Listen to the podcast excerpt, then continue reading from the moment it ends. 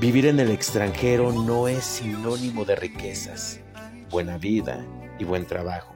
Vivir en el extranjero es sinónimo de lucha, de trabajo duro, de sacrificio, de soledad, de valentía, de sobrevivencia, de ser humillado, despreciado y abusado.